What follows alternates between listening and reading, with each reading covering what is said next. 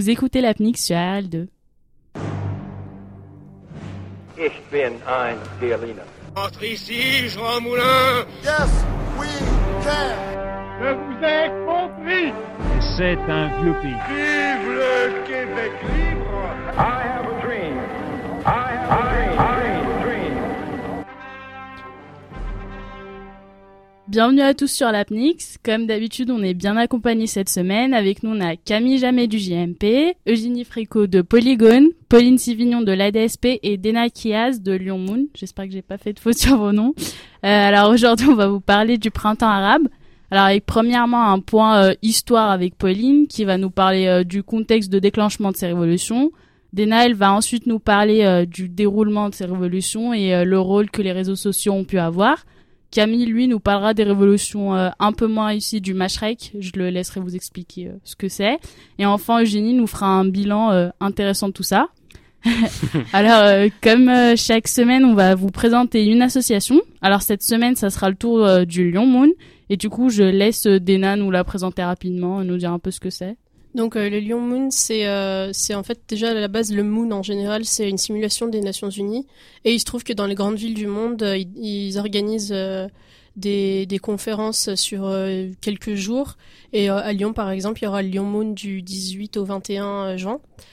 Euh, mai pardon. Et euh, du coup euh, en fait euh, il y aura une simulation de, de, de beaucoup euh, d'assemblées par exemple euh, de la Cour de justice internationale ou ou de l'UNESCO. Enfin et on, on débat autour d'un sujet une- d'une thématique en particulier.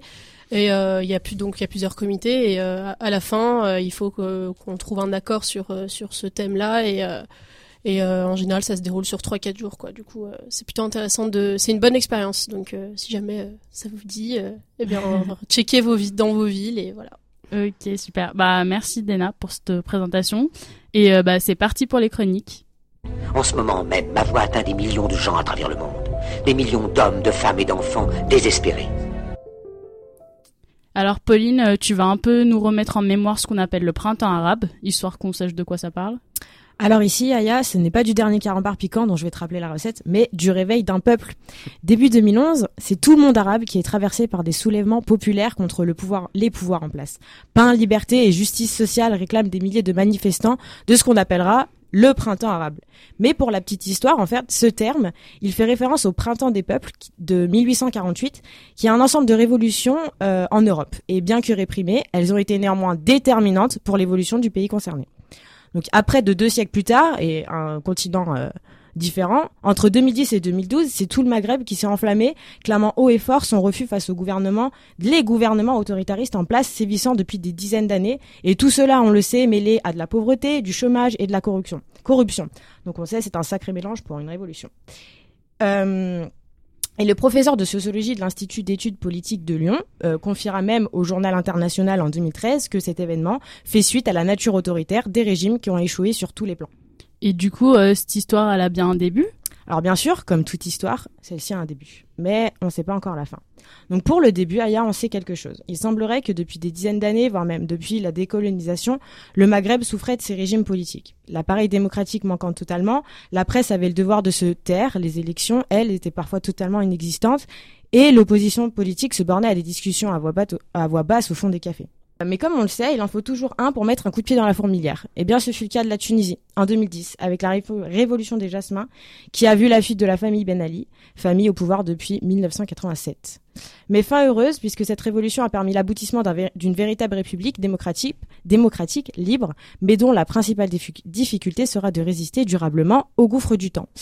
Donc en effet, une, une institution sera adoptée euh, en 2014 qui permet euh, la proclamation euh, de droits individuels.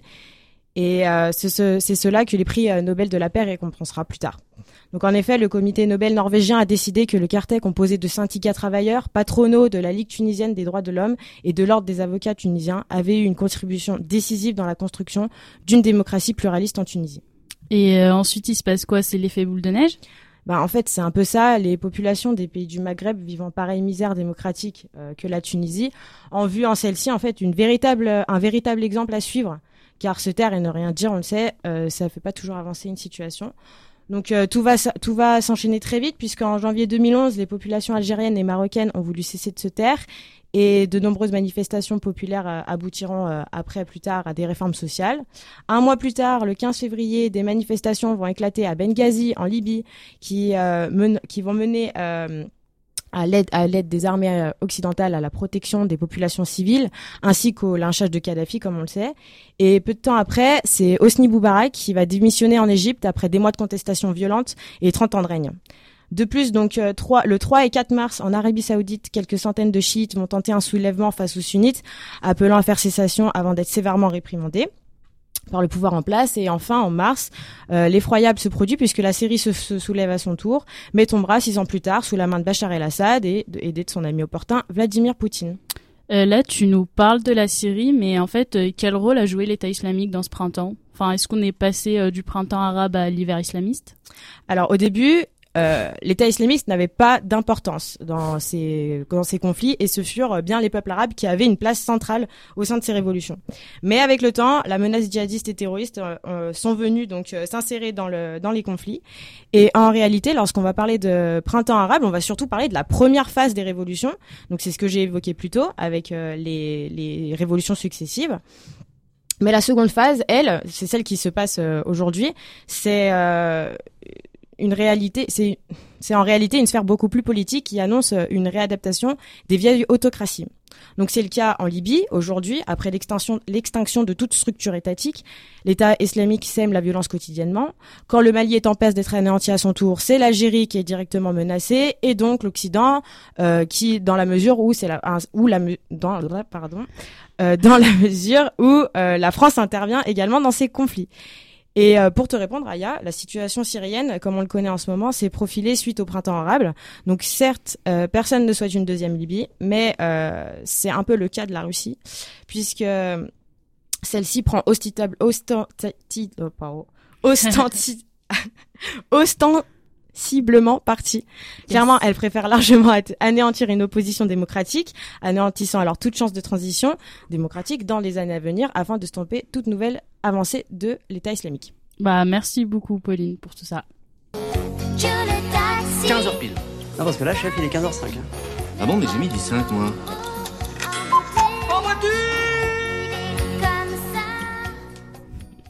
Du coup, maintenant, Dena, elle va nous parler euh, du rôle des réseaux sociaux euh, dans le déroulement de ces révolutions. À toi.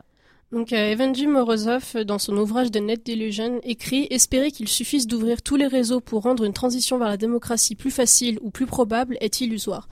Illustration avec le cas de la dite révolution Twitter lors des élections iraniennes de 2009. La question qu'on pourrait se poser, c'est pourquoi les réseaux sociaux seraient un frein? Une première hypothèse qu'on peut soulever, c'est le fait qu'un individu puisse être capable de prendre des risques pour ses proches, mais est-ce que ce serait la même chose euh, s'il s'agissait euh, d'un appel au mouvement provenant d'un inconnu sur Internet? Malcolm euh, Gladwell pense que non. On, peut aussi rappeler que les révoltes et autres soulèvements dans le monde n'ont jamais eu besoin d'Internet pour rassembler les gens. La révolution de 1979 en Iran n'avait pas Twitter à sa disposition et pourtant des millions d'Iraniens se réunissaient dans les rues de Téhéran. Pareil en Égypte en 1977 lors de- des protestations contre l'augmentation des prix des denrées alimentaires. Du coup, le rôle des, réseaux sociaux paraît flou. D'un côté, ça n'a jamais été nécessaire au soulèvement d'un peuple, euh, comme le montrent toutes les révolutions précédant l'arrivée d'Internet euh, dans notre quotidien, et d'un autre côté, euh, ce n'est pas suffisant à aboutir à des résultats concrets de révolution, de changement, comme le montrent les révolutions Twitter de 2009 en Iran, qui apparaît là plutôt comme un pétard mouillé. Tout dépend cependant de la manière dont sont utilisés ces réseaux sociaux. Pour ce qui est du printemps arabe, on a deux États où les cyberactivistes ont été particulièrement ac- actifs. C'est le cas de l'Égypte et de la Tunisie, avec euh, tout de même des contextes propres à chacun. Si en Égypte il n'a jamais été question de censure, il n'en est pas de même pour la Tunisie. Et du coup, euh, comment ils ont émergé euh, les mouvements sur les réseaux? Donc, euh, en juin 2010, un jeune homme prénommé Khaled Saïd a été tué par la police. Il s'agissait euh, d'un- d'une énième violence policière qui a été euh, à l'origine de la création d'une page Facebook euh, nommée Nous sommes Khaled Saïd. Comme quoi, le phénomène Je suis quelque chose ou quelqu'un n'a pas débuté avec l'attentat contre Charlie Hebdo en 2015. Donc la création de ce rassemblement sur le réseau social est venue s'ajouter à un groupe Facebook à l'origine du mouvement du 6 avril. Donc ces deux mouvements euh, de réunion numérique ont particulièrement, servi à diffuser euh, la question de la torture euh, à la sphère publique. Les activistes gérant ces groupes ne, ne se sont pas vus infliger la censure, mais ont été sujets de menaces de la part du gouvernement égyptien. La mort de Khaled Saïd a été un tournant et sa page Facebook a ensuite servi à organiser la manifestation de janvier 2011.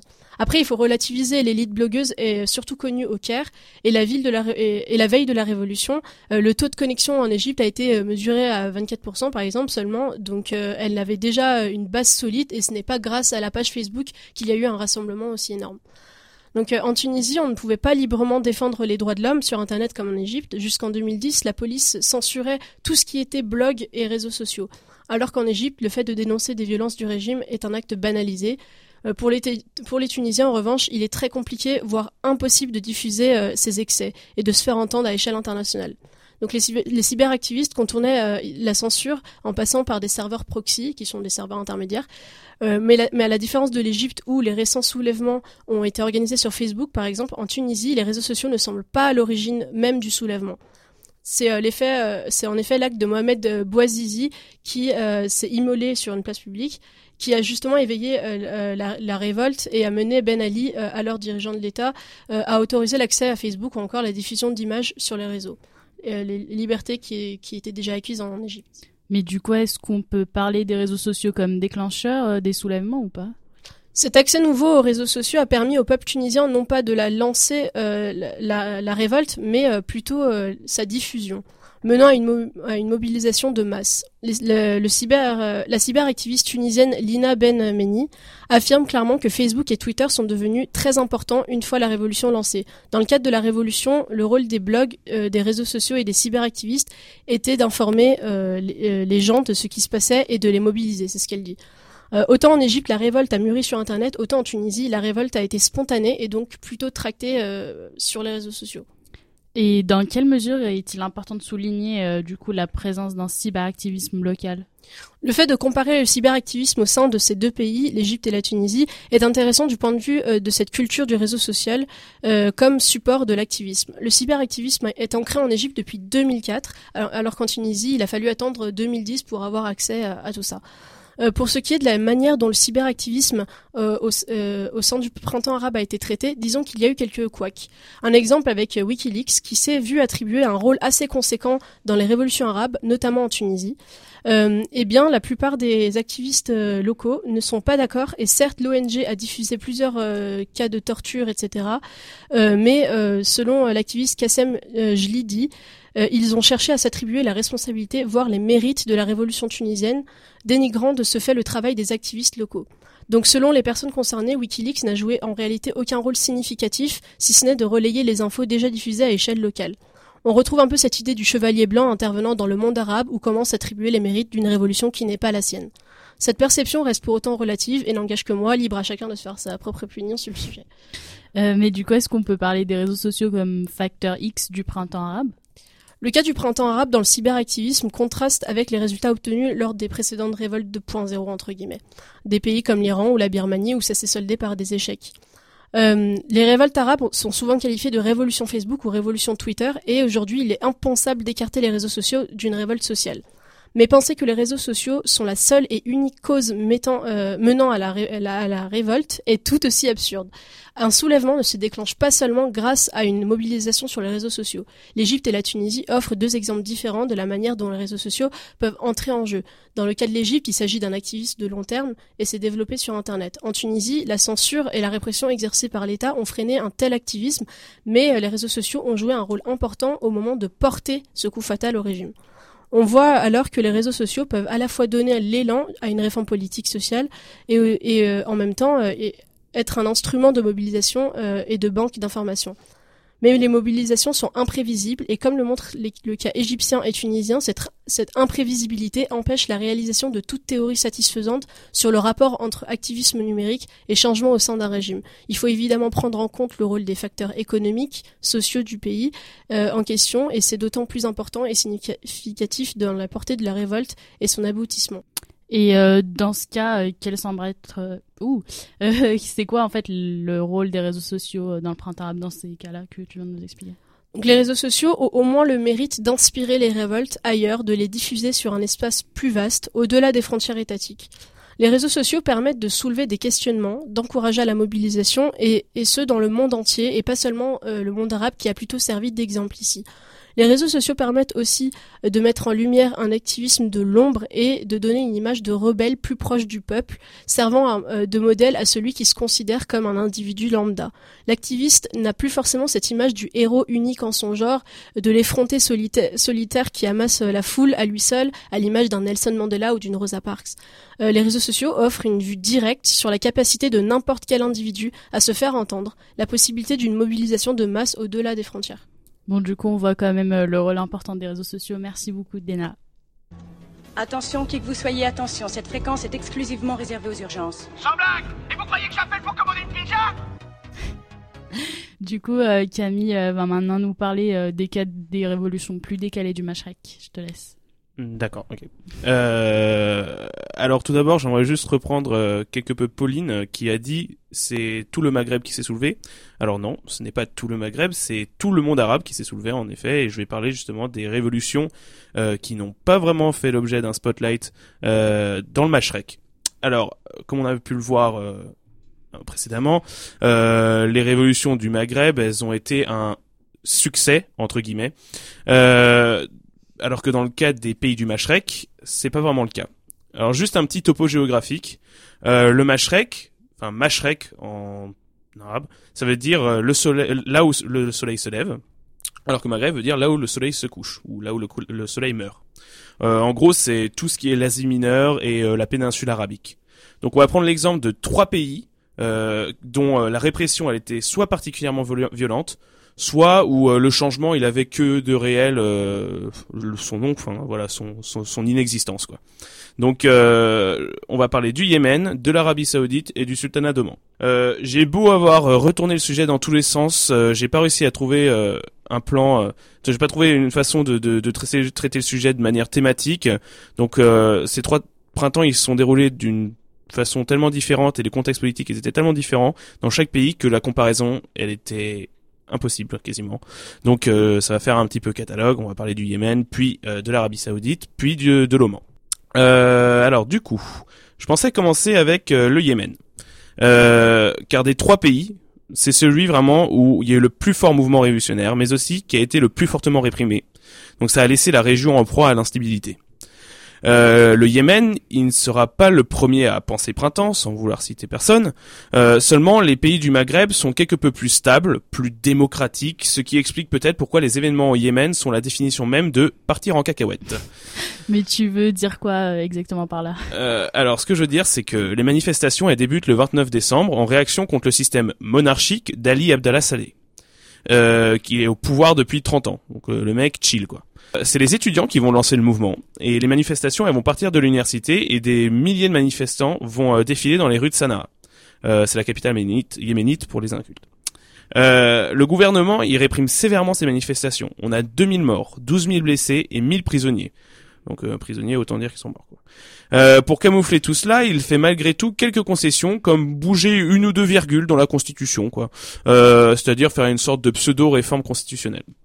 Après des mois de tension, Ali Abdallah Saleh, le, enfin le, monarque, enfin le quasi monarque on va dire, euh, quitte le pouvoir et c'est Mansour Hadi qui sera élu en 2012. Mais les tensions, elles ont réactivé des, les anciens clivages politiques, confessionnels et tribaux, et aucun compromis, compromis n'est trouvé entre les revendications du gouvernement et celles des houtistes. Et du coup, ça a donné quoi au final? Alors, euh, les résultats, résultats des courses, ces tensions, elles ont débouché sur une véritable guerre civile, et le pays se trouve sous l'influence de l'Arabie Saoudite d'une part, de l'Iran d'autre part, et chacun soutenant euh, leur ethnie. L'Iran soutient les houtistes et l'Arabie Saoudite soutient le gouvernement de Hadi. Boy, that escalated quickly. Exactement. Donc la région fait donc l'objet d'un conflit d'intérêts entre deux hégémons régionaux. Euh, le Yémen fait donc un bond en arrière, comme s'il voulait retrouver euh, son temps passé et sa gloire au temps du royaume de Saba. Et euh, pour l'Arabie Saoudite, euh, comment ça s'est passé? Ah oui, alors on va passer à nos amis les Saoudiens. Euh, en soi, la révolution, euh, comme a pu le dire Pauline, comme ont pu le dire Pauline et, et Dena, enfin plutôt Pauline, euh, c'était un échec politique et on compte qu'une dizaine de morts parce qu'en réalité il y a eu, a pas eu énormément de révolutionnaires, on va dire.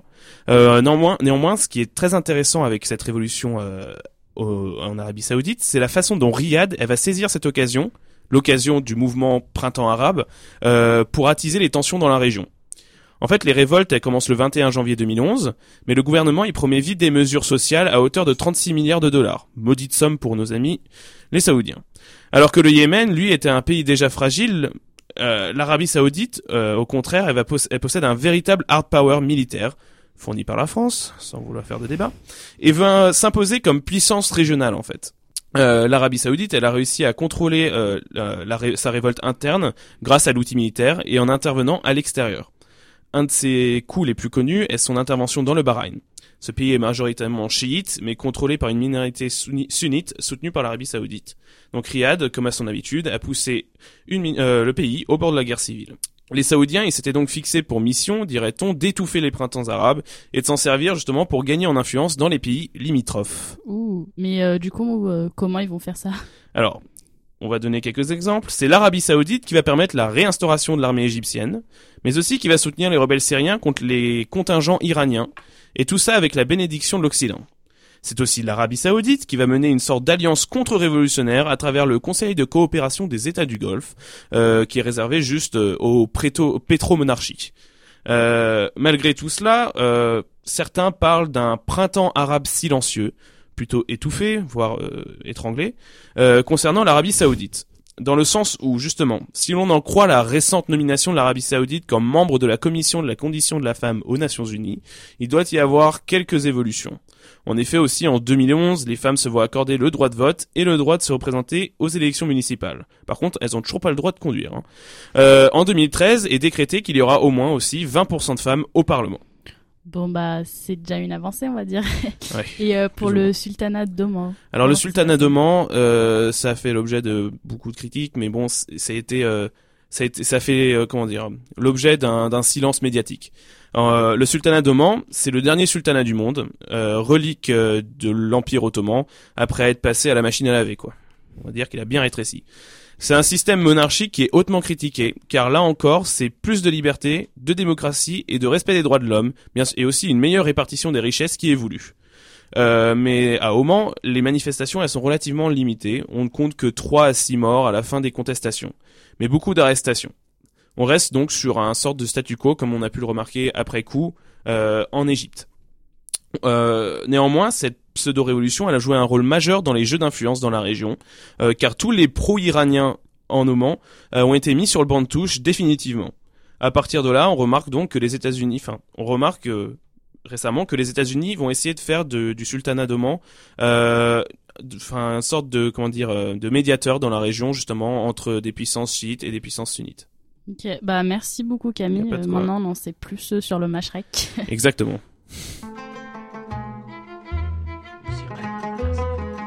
leur dis que je suis ravi d'avoir une secrétaire aussi jolie. Je ne suis pas votre secrétaire. Vous êtes La secrétaire de qui alors Deux personnes. Je suis lieutenant-colonel de l'armée israélienne.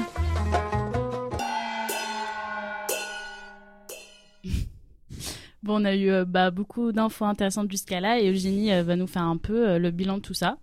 Est-ce que ces révolutions ont réellement mené à quelque chose et quel bilan peut-on faire aujourd'hui? Et oui, c'est la grosse question actuellement. Quels sont les, bilans de, le bilan des printemps arabes? Alors, euh, les révolutions arabes euh, de, de 2011 euh, sont toutes et dans tous les pays suivies d'instabilité politique. Alors, plusieurs conséquences à ces instabilités.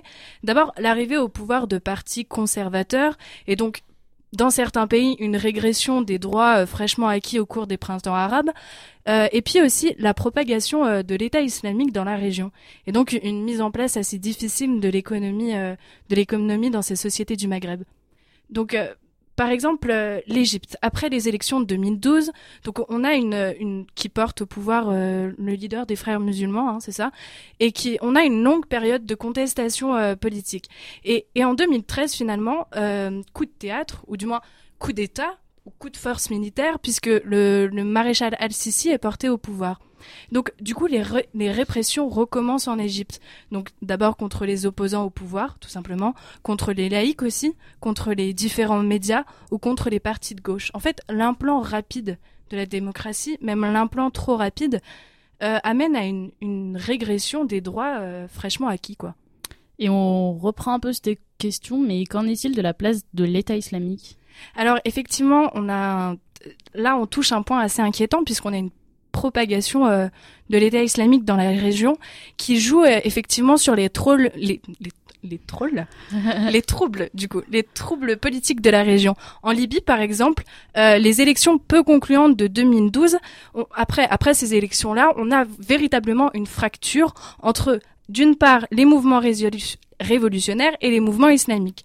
Et en 2014, à quoi ça aboutit cette fracture-là? Eh ben simplement à deux gouvernements, un à Tobruk, Tobruk, euh, reconnu par les Occidentaux, et l'autre à Tripoli, proclamé et reconnu par l'État islamique. Effectivement, Daesh prospère dans ces pays politiquement bancals et sur les 37 attentats euh, qu'on qu'on a pu dénombrer en Syrie, 27 euh, ont été revendiqués par l'État islamique. 37 attentats, je vous laisse méditer sur ce chiffre. C'est- beaucoup.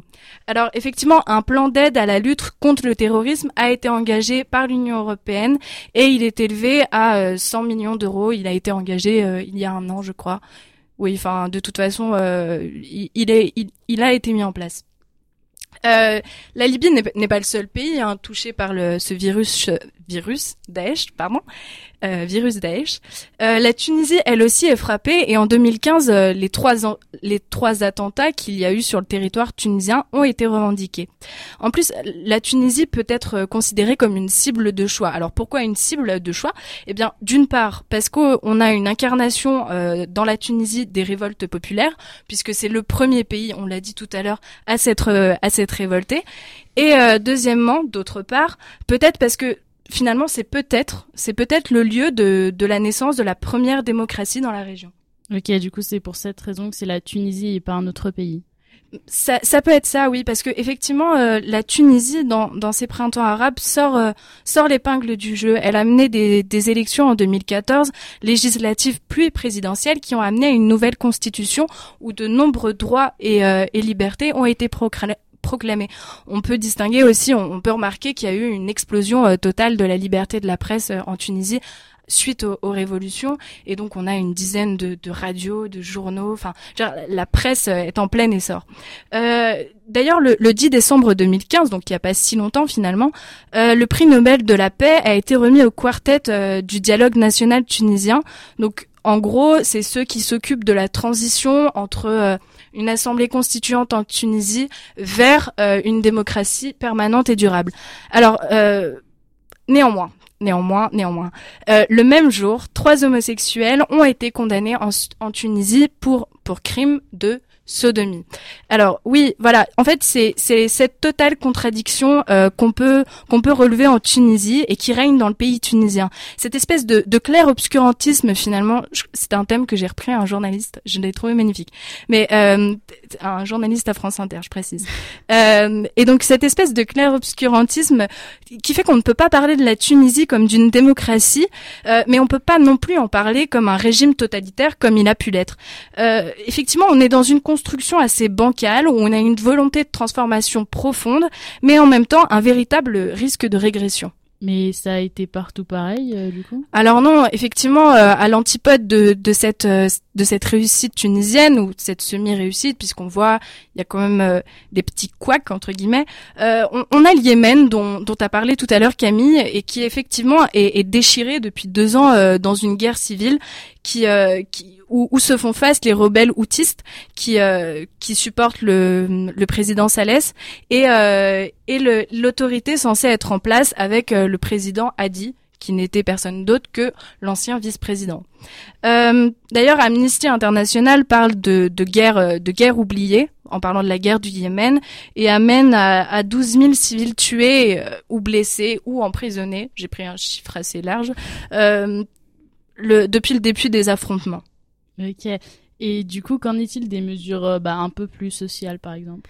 Bah oui, effectivement, euh, moi je me suis intéressée à, à l'évolution du droit de la femme, et c'est vrai que de, du Yémen jusqu'à la, de la Tunisie jusqu'au Yémen, on, on voit que les femmes se sont mobilisées pendant le, le printemps arabe au même titre que les hommes. Elles se battent, elles manifestent, elles incitent à la lutte, elles écrivent des blogs, entament des grèves de la faim et n'hésitent pas à risquer leur vie. Au Caire, par exemple, à la place de Tahrir, la place de la, la, la liberté, elles, n'ont pas hésité d'une part à grossir les rangs pardon, les rangs des manifestants, mais plus encore à participer à toute une logistique euh, révolutionnaire. Elle distribue des couvertures, elle distribue à manger, etc. Euh, elle- donne des tribunes, euh, a- appelle à la révolte euh, vraisemblablement. Euh, autre chose, euh, on a aussi des, femmes qui, qui sortent leur épingle du jeu et qui deviennent des véritables, de véritables icônes de la révolution. Au Bahreïn, par exemple, euh, Zainad Al-Kajat euh, a entamé une grève de la faim suite, à la répression qui- qu'avaient subi son père, son mari et son beau-frère. Alors effectivement, ces femmes luttent d'une part pour la, la protection de leurs proches, mais plus que ça, elles attendent l'acquisition de droits. Et tout ça, ça nous donne quoi là aujourd'hui Eh ben finalement, les troubles politiques qui vont euh, de la Tunisie, euh, de- disons une, une- une instabilité politique en Tunisie à la guerre civile au Yémen, font que le rôle et la place de la femme ne peut pas être tout à fait défini. Euh, plus encore, la, la démocratie euh, porte assez naturellement euh, au pouvoir des partis réactionnaires qui ne sont pas de très bon augure pour l'évolution des droits de la femme. Encore une fois, l'égalité homme-femme n'est pas tout à fait consacrée dans les textes. Euh, en Égypte, on peut noter par exemple que les femmes se battent encore avec la nouvelle constitution qu'il y a eu, se, se euh, se battent encore, pardon, euh, pour avoir le terme d'égalité et non et non de, de complémentarité, ce qui donne une, une définition assez différente, vous vous en doutez. Euh, en fait, finalement, on, a une mobilisation féminine dans la société tous les jours euh, euh, dans ces pays-là. Néanmoins, on a une représentation politique qui est très faible, et, c'est- là tout l'enjeu en fait. C'est la traduction de cette euh, de cette mobilisation, je dirais civile, dans les institutions politiques. Et donc, finalement, en, conclusion, euh, pour, pour clôturer sur cette évolution euh, des droits des femmes, on a une place qui est pas tout à fait claire, une égalité qui est pas tout à fait consacrée et une représentativité politique qui est pas tout à fait attribuée. Donc en, somme, le bilan de ces printemps arabes est bien sombre puisque ces printemps arabes qui étaient synonymes de réforme politique et de justice sociale se transforment finalement en théâtre d'instabilité et en terrain de jeu, euh, dirait-on, propice au, au développement des idéologies extrémistes. Bah merci beaucoup Eugénie. On va passer à quelque chose de un peu moins sombre du coup. Euh, bah, comme chaque semaine, on va faire un quiz sur l'actualité internationale de la semaine. Du coup, je vais réexpliquer les règles rapidement. Alors en fait, euh, je vais poser une question à chaque chroniqueur. Il y a 30 secondes pour répondre. Euh, avec des questions plus faciles, mais d'autres quand même bien plus difficiles. Mais euh, tout le monde pourra poser des questions pour l'aider, trouver des indices, etc. Donc en, en vrai, vous pouvez tous participer. Et euh, c'est la deuxième fois qu'on fait ça. Et du coup, au bout de la quatrième fois, il y aura un petit classement. Et puis l'association perdante aura un petit gage euh, sympa, tout ça.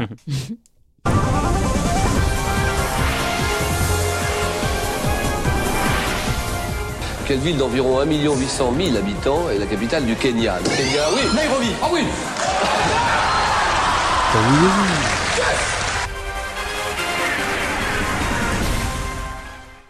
C'est parti.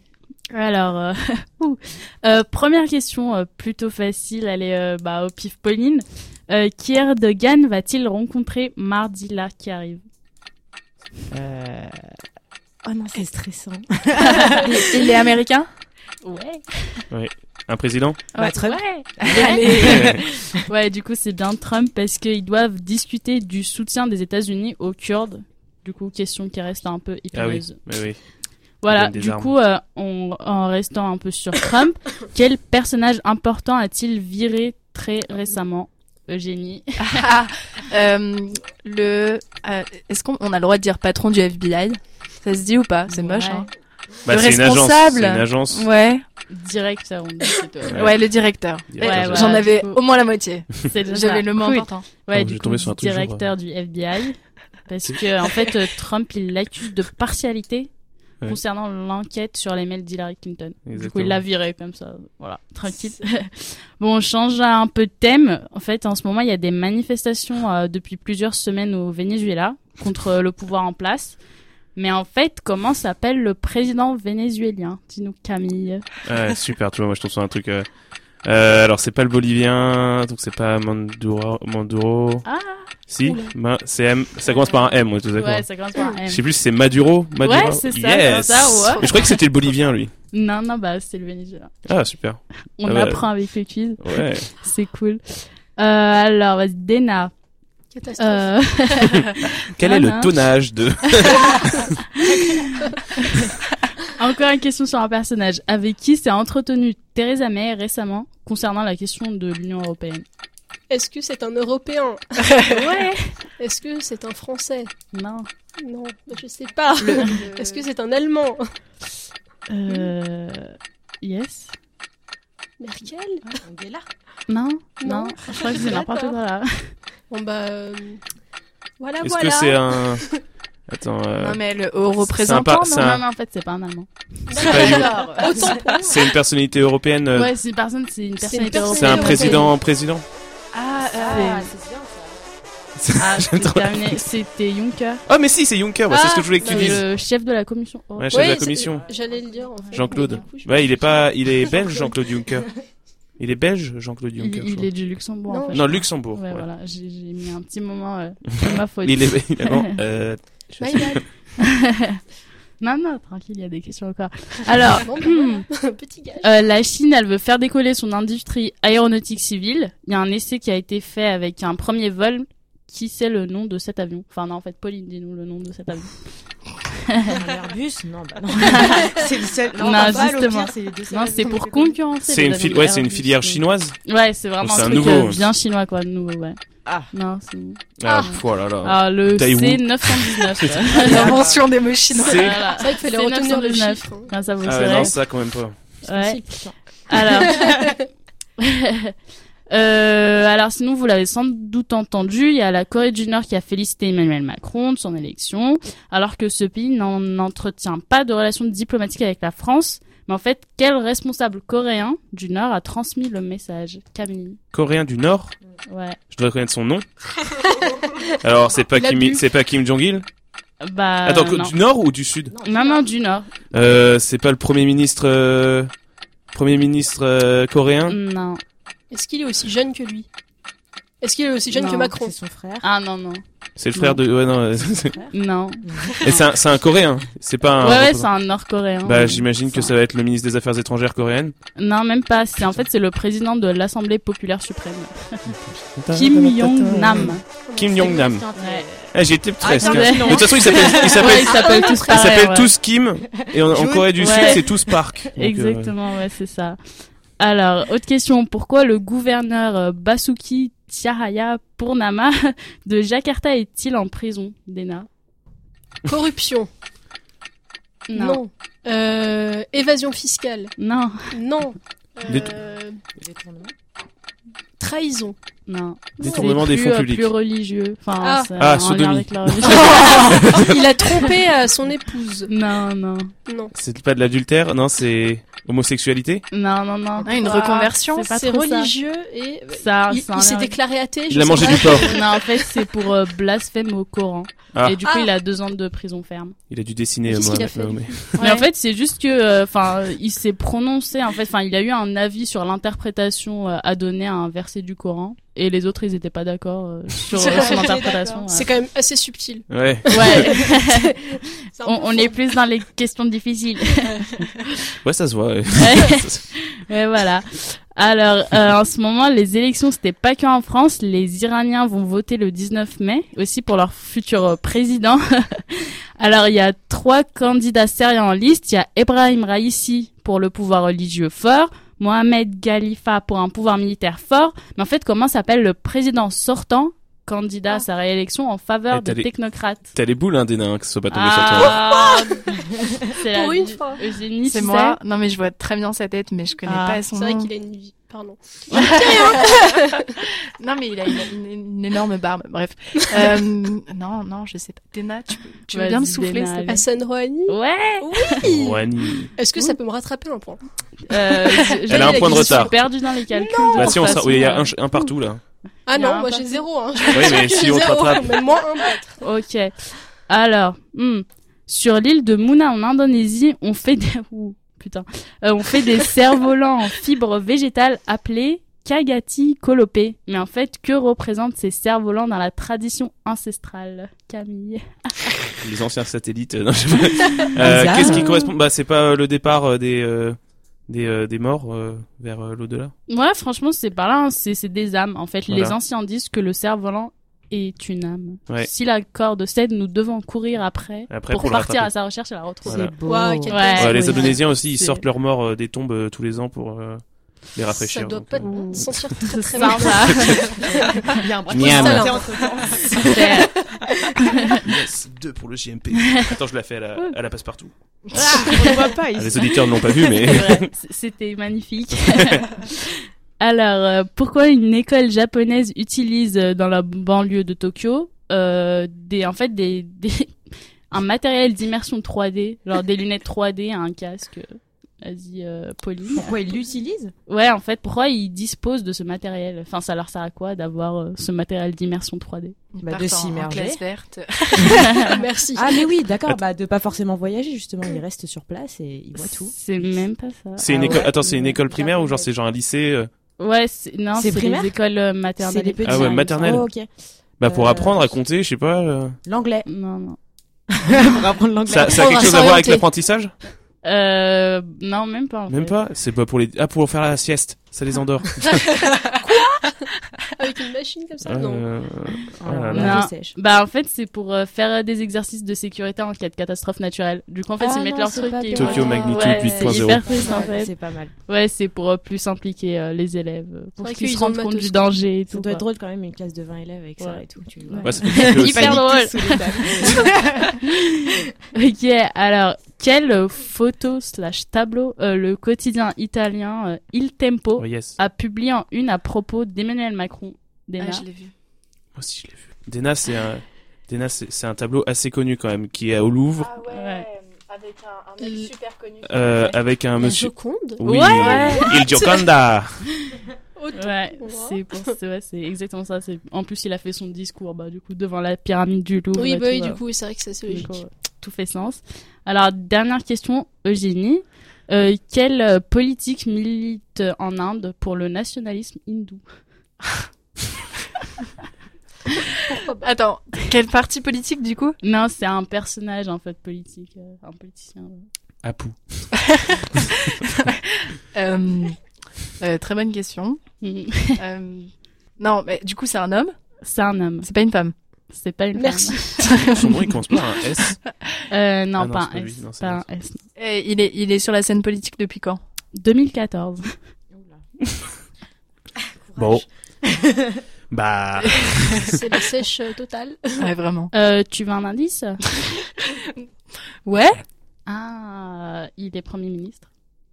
Merci. Non, du coup, il s'appelle euh, Narendra Modi et il est bah, premier ministre depuis 2014. Ouais, non, ça. Ouais. Voilà, mais merci, c'était Et comme ça, drôle. moins, c'est- on sait C'était plus. drôle de C'était d'étaler cool. notre euh, inculture. Ouais, notre Ouais, ignorance mais comme faire- ça faire dans ça- tout le monde. Euh, Faire ça après les partiels, c'est toujours un peu chaud, si tu veux. que Ouais, non, On en a eu marre de prendre pendant deux mois des trucs. Non, non, mais je- on, on, a, on apprend tous les jours. C'était marrant. Euh, du coup, je crois pour le classement, on a Eugénie, donc JMP en fait en premier, Eugénie. Ensuite. Non, euh, c'est moi, Ah JMP. non, ouais, non. C'est pas gentil de dire ça. N'importe quoi. Je- Problème technique. non, du coup, euh, Eugénie de Polygone, mais du coup, on fera les points par asseuse. Ensuite, on a Camille, Pauline et Dena. On fera les petits points ensuite. euh, Mais euh, bravo à tout le monde. On ok, maintenant on passe à la dernière partie, débat.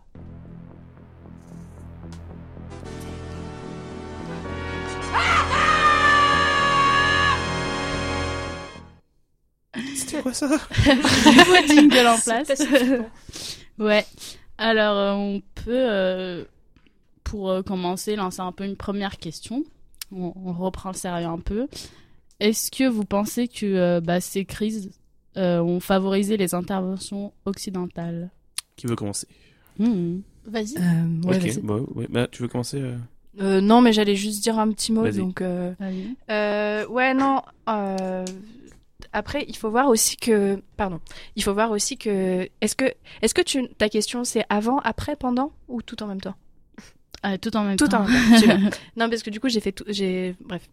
Euh, ouais, l'ONU est quand même intervenue euh, par rapport à, à une alerte qu'avait fait la France euh, en Libye pour euh, pour- régler un peu ces printemps arabes. Donc euh, oui, euh, il y a une intervention des occidentaux et, et, et pendant aussi en fait. Ouais, bah, c'est sûr qu'on peut pas nier le fait qu'il y ait eu l'intervention des Occidentaux. Euh, on... C'est même pas une intervention qui a été cachée, c'était une intervention euh, Oui, Tout, aussi voilà, on sait bien euh, que les rafales français ont bombardé euh, Tripoli euh, en 2011. euh, on sait bien que les Américains, ils ont, ils ont, ils ont aussi eu des jeux d'influence. Enfin, ils ont aidé les Français dans la logistique.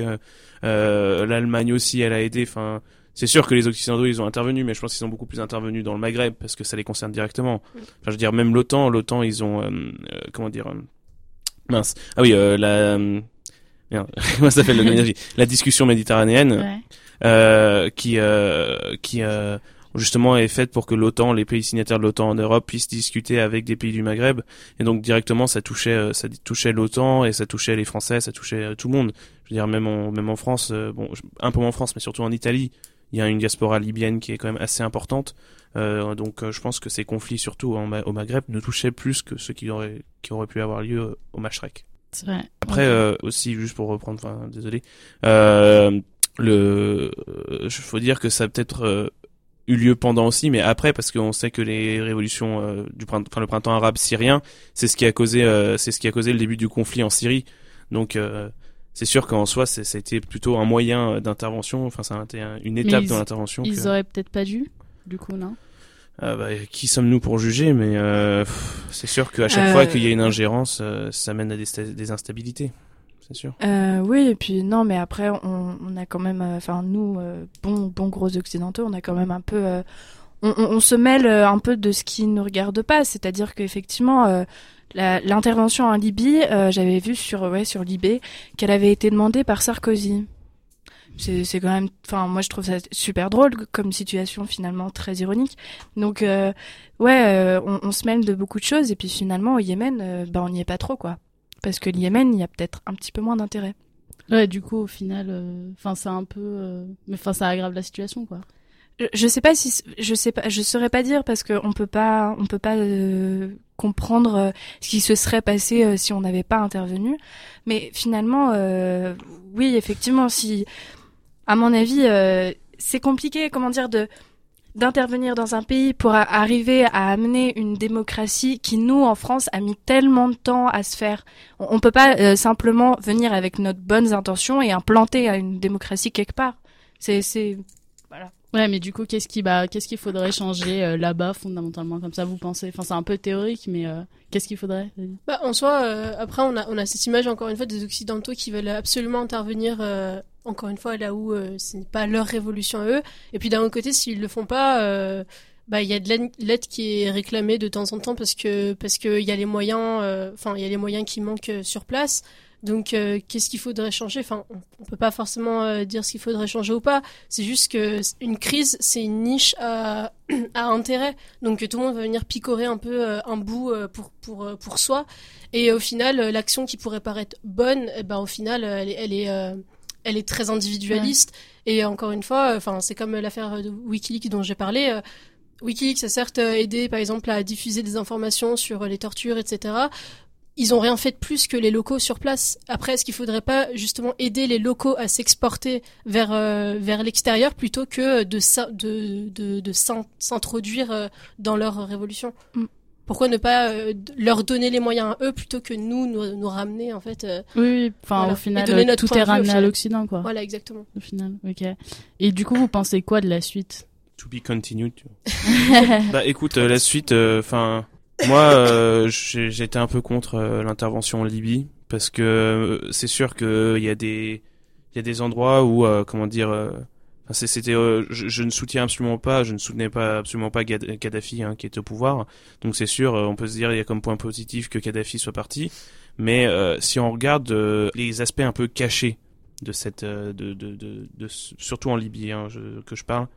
Euh, la Libye, c'était un des seuls pays dont la banque centrale n'était pas affiliée à la banque Rothschild. Et euh, le fait que les Américains se soient euh, intéressés à ce conflit a fait que, à l'issue du conflit, comme c'était le désastre en termes économiques, on va dire, les Américains aient proposé de racheter la banque centrale par la banque, euh, la, banque- la banque Rothschild. Et du coup, en gros, maintenant, c'est c'est les Américains qui tiennent les finances libyennes et c'est les Américains qui tiennent les finances maghrébines, en fait, parce que la banque centrale marocaine, la Ouais. banque centrale de Tunisie, la banque centrale algérienne, elles sont toutes les, même Égypte, dans Égypte, je crois que c'est tenu par, euh, par Lloyds, euh, les Anglais, mais euh, ces trois, quatre banques centrales maintenant, elles sont tenues par les Américains. Et ça, c'est des choses qu'on dont on ne parle pas. Et en, en, en soi, euh, même s'il y avait une, il y avait une partie de la population qui était quand même assez marginalisée par Kadhafi, euh, la Libye n'était pas non plus un pays au, au enfin, voilà, c'était pas comme par exemple au, au Yémen où là vraiment c'est quand même une monarchie au pouvoir qui, est, qui était quand même assez euh, op, op, enfin, oppressante envers les minorités. En Libye, il y a quand même moins de minorités religieuses comme ça peut être Ouais. le cas au Mashrek. Donc euh, moi, euh, je pense que pour l'avenir, euh, bah, l'avenir, euh, on voit bien ce ce que ça donnait dans 5 ans. Es- Espérons que pour la Tunisie, ça fasse pas comme en Égypte où on retourne à un statu quo. Ouais. Moi, c'est mon souhait hein, que, on, que les pays du Maghreb se rapprochent maintenant du, du, du modèle euh, démocratique euh, tel qu'on peut l'avoir en, en Europe ou tel qu'on peut l'avoir en Occident. C'est mon, mon souhait. Hein, mais Mais, mais je pense euh, vraiment euh, que que ça va se mettre en place. Après, il faut du temps, euh, il faut du temps pour que ça émerge. Et effectivement, c'est normal qu'on ait, je pense, hein, des des instabilités plus ou moins fortes. Euh, on l'a vu dans différents pays. C'est, à mon avis, c'est un processus qui suit son cours et on va avoir une démocratie. À mon avis, hein, on va avoir l'impl- l'implantation d'une démocratie dans ces régions-là. Mais il faut du temps. Et euh, bah, on, l'a vu avec notre histoire française. Et là, on a des pays qui sont tout jeunes. Donc, il faut du temps. Et, euh, à mon avis, on peut, on peut quand même voir un, un avenir assez, euh, assez optimiste, je pense. Optimiste, ouais. Ouais, bah, ouais. Moi, j'ai, ouais, j'ai du mal à le voir pour l'instant. On voit bien le désastre que ça a été avec l'Irak et l'Afghanistan et les Américains qui ont essayé d'implanter la démocratie directe et de partir ensuite.